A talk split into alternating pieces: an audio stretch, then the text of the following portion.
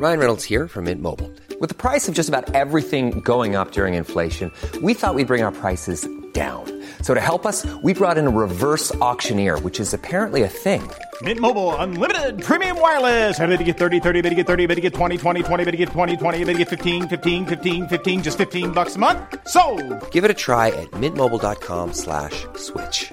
$45 upfront for three months plus taxes and fees. Promo for new customers for limited time. Unlimited more than 40 gigabytes per month. Slows. Full terms at mintmobile.com.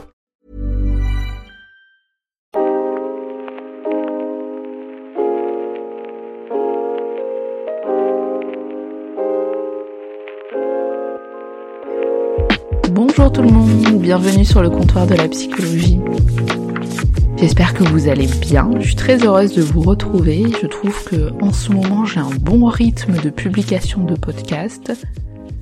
J'arrive souvent à m'y mettre un peu plus, à dégager un peu plus de temps vers la fin de l'année.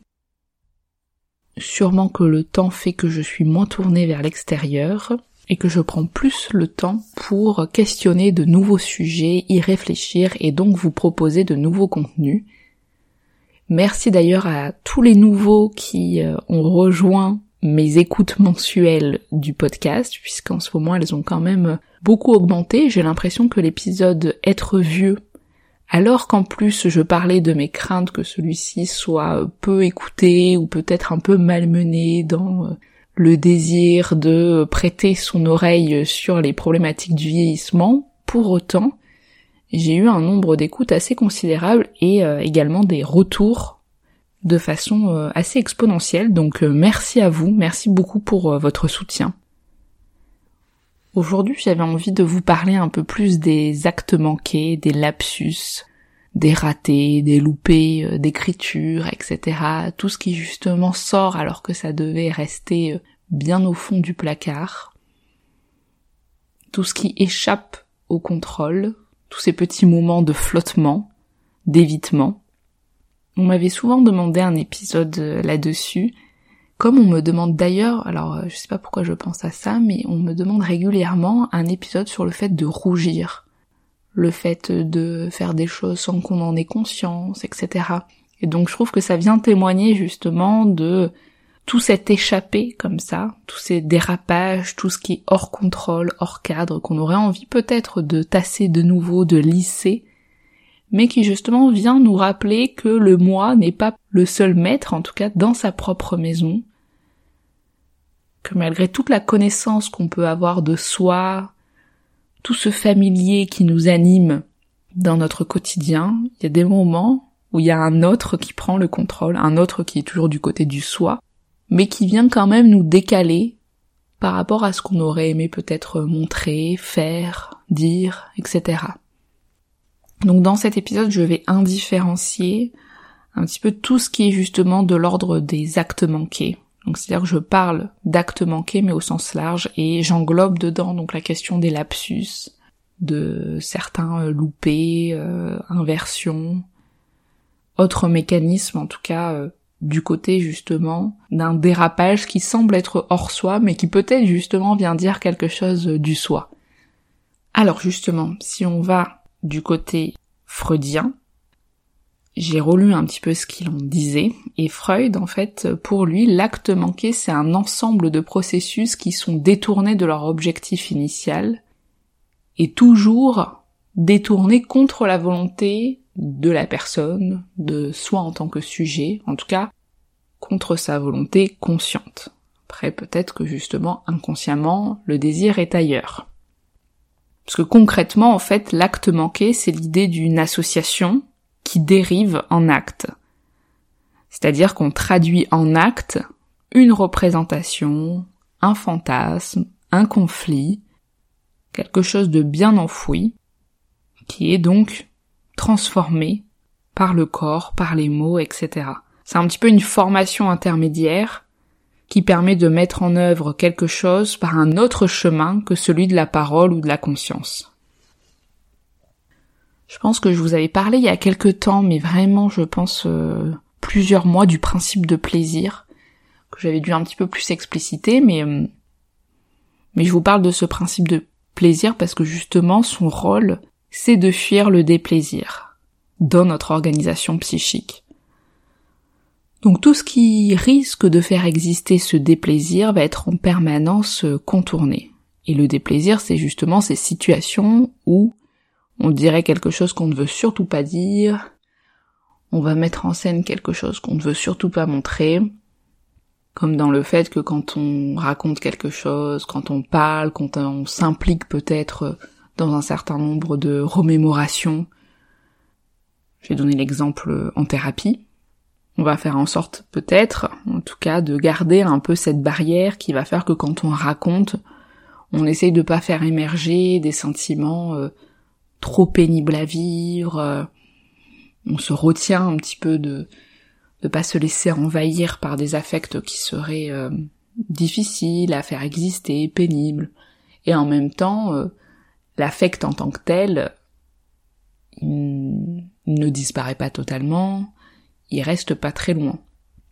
Et justement, c'est des mouvements où là, d'un coup, on est envahi par ce déplaisir si un mot sort qui ne voulait pas être dit, et avec tout le lot d'affects difficiles à vivre, donc la gêne, la honte, le rejet, la colère, et c'est pour ça que quand par exemple on, est victime, et on est son propre bourreau, hein, mais on est victime d'un lapsus, on cherche d'ailleurs souvent à rationaliser, à objectiver. Oh non, c'est la fatigue, ou c'est rien, euh, ma langue a fourché, c'est du hasard, ou euh, j'ai du mal à me concentrer. Ou même parfois, moi j'entends euh, régulièrement, en tout cas du côté des patients, qu'il il ou elle m'assure n'avoir jamais dit ça. Et en même temps, c'est extrêmement blessant de se sentir trahi par soi-même, passivé face à des éléments de nous qui prennent le contrôle sans qu'on en ait rien demandé, et que ça peut être assez désagréable, outre l'intérêt de penser justement ces dérapages. En plus, le pire, c'est que c'est souvent un autre, une tierce personne qui souligne l'acte manqué, notamment dans le cadre thérapeutique, mais même dans, la vie courante, et donc forcément on a envie de nier toute implication. Parce que c'est insupportable de savoir qu'il y a quelque chose qui se trame derrière et qu'on peut pas prendre la maîtrise de tout ce qui va euh, émerger de soi-même.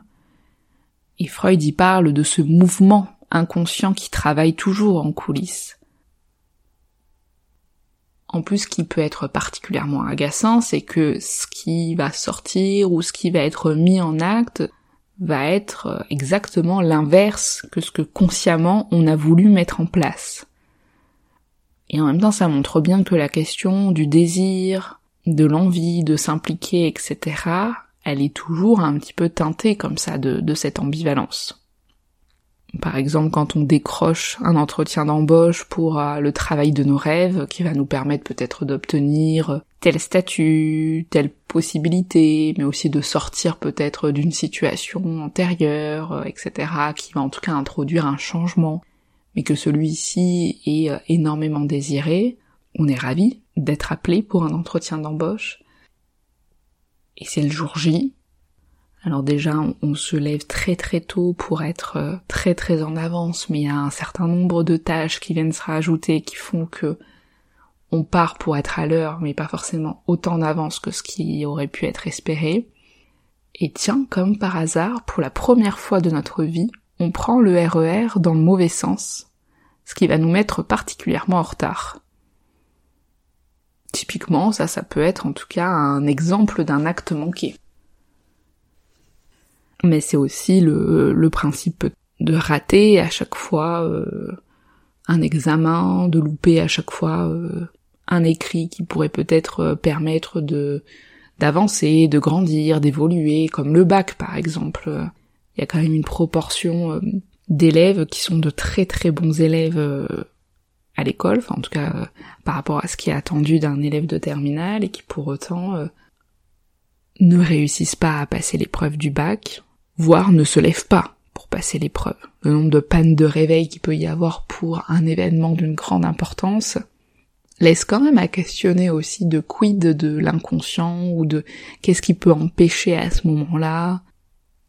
Ça veut pas dire que tout doit être collé en termes de représentation, mais qu'en même temps ça peut être une base pour penser ce qui peut se jouer à ce moment-là dans le fait de ne pas avancer, ne pas y aller, se mettre en échec dans plusieurs situations, répéter des loupés.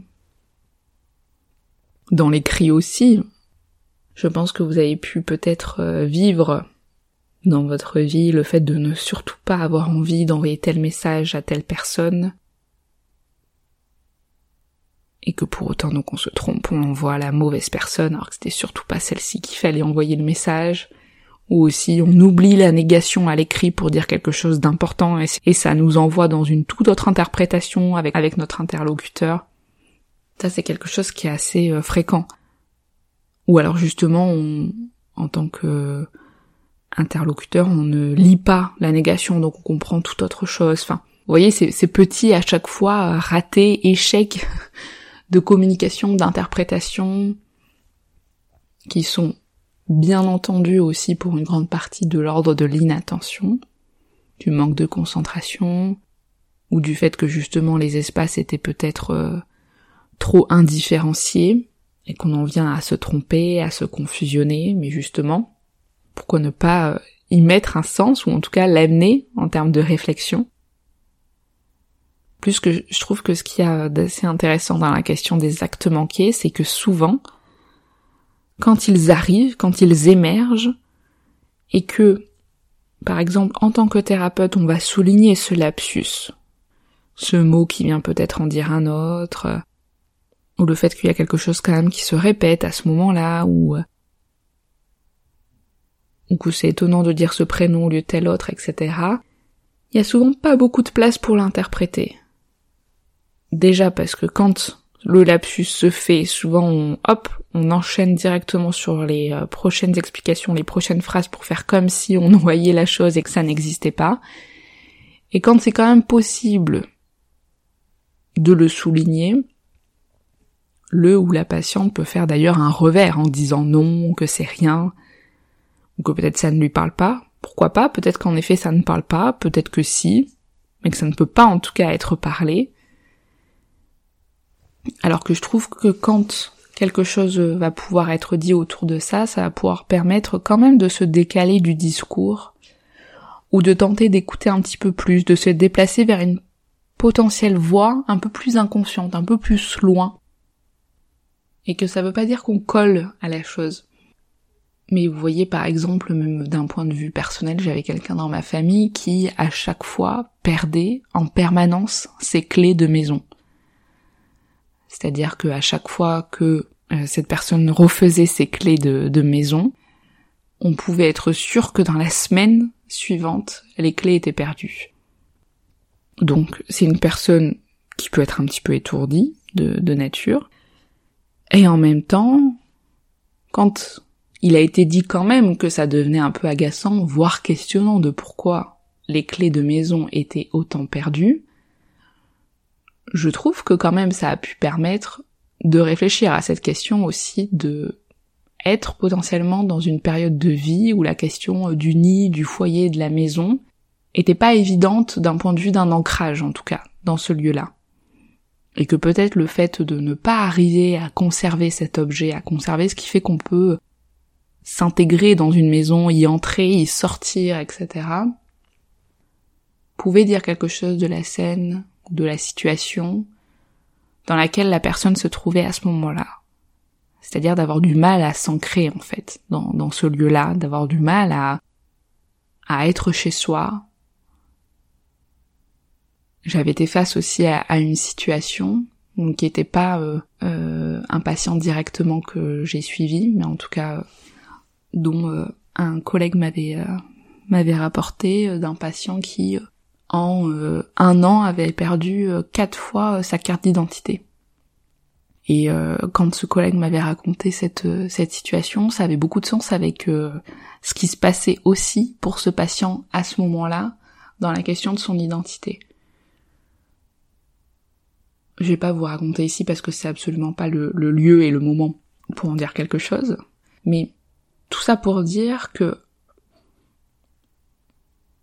quand on prend en tout cas ces actes manqués et qu'on peut les mettre au travail, alors il y en a qui parlent, il y en a qui parlent pas, à la limite ça c'est pas le, euh, le plus important, mais de se dire que d'en faire quelque chose, ça peut aussi permettre de créer un mouvement dans la réflexion. Et que dans un cadre thérapeutique en tout cas, on peut d'autant plus le faire Et ça a d'autant plus de sens, parce qu'en plus ça existe d'autant plus, sûrement parce que la défense devient de moins en moins rigide dans la rencontre avec euh, un thérapeute, et qu'on peut plus facilement se laisser prendre par le fait d'être déstabilisé. Bon, ça veut pas dire qu'il n'y a pas des résistances hein, qui viennent quand même bien s'armer, Mais en tout cas, euh, l'acte manqué en thérapie, si le thérapeute ou le patient peut s'en saisir et le mettre au travail dans un travail de réflexion, ça va amener quand même des possibilités que des choses puissent se déplacer. Et d'ailleurs, ça existe beaucoup dans la question du transfert, justement. Un patient qui, par exemple, va parler pendant plusieurs séances avec beaucoup, peut-être de rage, d'agressivité, de destruction pendant la séance, et qui en même temps peut être très pris dans un mouvement euh, de culpabilité par rapport à ce que ça a pu faire vivre au thérapeute ou d'avoir envie de, le réparer ou de ou de se sentir quand même aimé par son thérapeute, craint d'être un mauvais patient. Et ben à la fin de la séance, ce patient par exemple va s'acquitter de 10 euros de plus sur son chèque, sans s'en rendre compte. Et d'ailleurs la question du paiement, et j'en avais dit un mot je crois dans, dans l'épisode avec Clara sur euh, la question de l'argent en thérapie, mais moi je trouve que il, se passe plein de choses à chaque fois dans, ces paiements-là, et entre les patients qui payent plus que le prix de la séance, alors que ça fait euh, des mois, des années qui sont au même tarif chaque semaine et qui d'un coup, à une séance, vont mettre 10 euros de plus, même parfois 20 euros de plus, sans s'en rendre compte. Ou au contraire, qui vont oublier leur chéquier, voire déchirer le, chéquier, oublier à chaque fois de payer, comme euh, demander à chaque fois si le prix est toujours le même, etc. On peut se dire que c'est une histoire de fatigue ou d'inattention, mais aussi on peut se dire qu'il se passe quelque chose là quand même dans ce lien-là. Et d'ailleurs Chantal Frère Artignan, dans son article, en donne aussi un exemple d'un patient justement qui va se mettre à payer ses séances plus chères sans s'en rendre compte jusqu'à ce qu'elle lui en, en fasse part. Et à quel point justement il y a cette défense comme ça où c'est dénié de ah mince, euh, je me suis trompée, bah écoutez, on va régulariser sur les séances d'après. Comme si c'était anodin, justement. Alors que c'est bien ce qui se passe dans ces cadres thérapeutiques, c'est-à-dire l'idée de mettre en acte ou de traduire en acte quelque chose qui s'est joué ailleurs. Et donc dans cet exemple-là, sur la scène du transfert. Et c'est pas simple justement dans ces actes manqués de permettre une élaboration un peu plus approfondie, puisqu'on vient justement nommer, souligner exactement ce contre quoi le ou la patiente se défend ou ce qu'il va dénier. Il y a toujours cette volonté de faire comme si rien n'a été dit. Non, je n'ai pas dit tout dit le nom de ma mère alors que je parlais de ma compagne, ou alors oui, mais c'est parce que c'est un hasard, là je pensais, parce que elles ont un nom qui se ressemble, ou je fais pas exprès de déchirer à chaque fois le chèque à la fin de séance avant de vous le tendre et que du coup je suis toujours obligée de le refaire. Ou de se tromper même dans euh, le nom qui est inscrit sur le chèque. Donc vous voyez que moi je trouve que le toutes ces observations là et cette écoute là, en tout cas de ma place de thérapeute, a vraiment du sens dans les rencontres avec ces patients et pour permettre de mettre ce mouvement-là, parce que l'idée c'est toujours de pouvoir réfléchir à un lien dans l'après-coup, quelque chose qui peut prendre sens dans cette réflexion. Et c'est bien parce que ça peut prendre place dans des potentielles représentations, traductions, qu'il y a l'idée aussi de redevenir actif, de pouvoir mettre en avant un potentiel lien et donc un dynamisme de la pensée, là où parfois, dans l'acte manqué, on s'est retrouvé très passivé, parce que justement ça sort, alors qu'on voulait surtout pas dire euh, tel terme, tel mot, on voulait surtout pas que ça se passe comme ça, et en fait ça se passe exactement comme ça. Ou alors on se rend pas compte que à chaque fois, euh, dès qu'on se retrouve face à cette situation, on est toujours en retard, on se trompe toujours de quelque chose, ou ça fait euh, huit fois dans la journée qu'on se tape le coup de quelque part jusqu'à que ça fasse vraiment mal et qu'on est obligé de s'y arrêter et de se dire mais qu'est-ce qui se passe?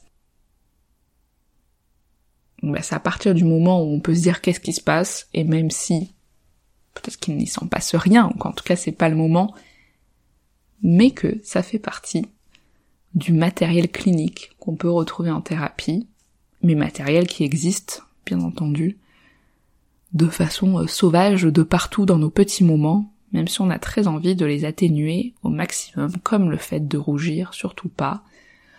On veut surtout pas devenir un panneau de circulation géant alors que c'est des moments où on ne veut euh, pas être vu, caché, etc. Mais en même temps, c'est bien ça la problématique. C'est tout ce qui échappe, tout ce qui dérape, qui vient aussi parler de soi. Voilà, j'espère que ce petit épisode un peu plus léger vous aura plu. N'hésitez pas à me faire euh, des retours. Je vous souhaite une bonne journée, une bonne soirée et je vous dis à très bientôt. Salut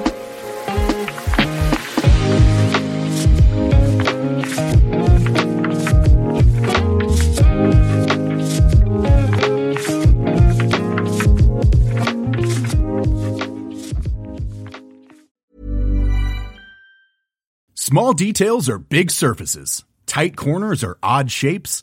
Flat, rounded, textured, or tall. Whatever your next project, there's a spray paint pattern that's just right. Because Rust new Custom Spray 5 in 1 gives you control with five different spray patterns. So you can tackle nooks, crannies, edges, and curves without worrying about drips, runs, uneven coverage, or anything else. Custom Spray 5 in 1. Only from Rust When you make decisions for your company, you look for the no-brainers. And if you have a lot of mailing to do, Stamps.com is the ultimate no-brainer. It streamlines your processes to make your business more efficient, which makes you less busy. Mail checks, invoices, legal documents, and everything you need to keep your business running with Stamps.com. Seamlessly connect with every major marketplace and shopping cart. Schedule package pickups and see your cheapest and fastest shipping options from different carriers. With rates up to 89% off USPS and UPS rates. And with the Stamps.com mobile app, you can take care of mailing and shipping wherever you are. Make the same no-brainer decision as over 1 million other businesses with Stamps.com. Sign up with Code PROGRAM for a four-week trial, plus free postage and a free digital scale. No long-term commitments or contracts. That's Stamps.com. Code PROGRAM.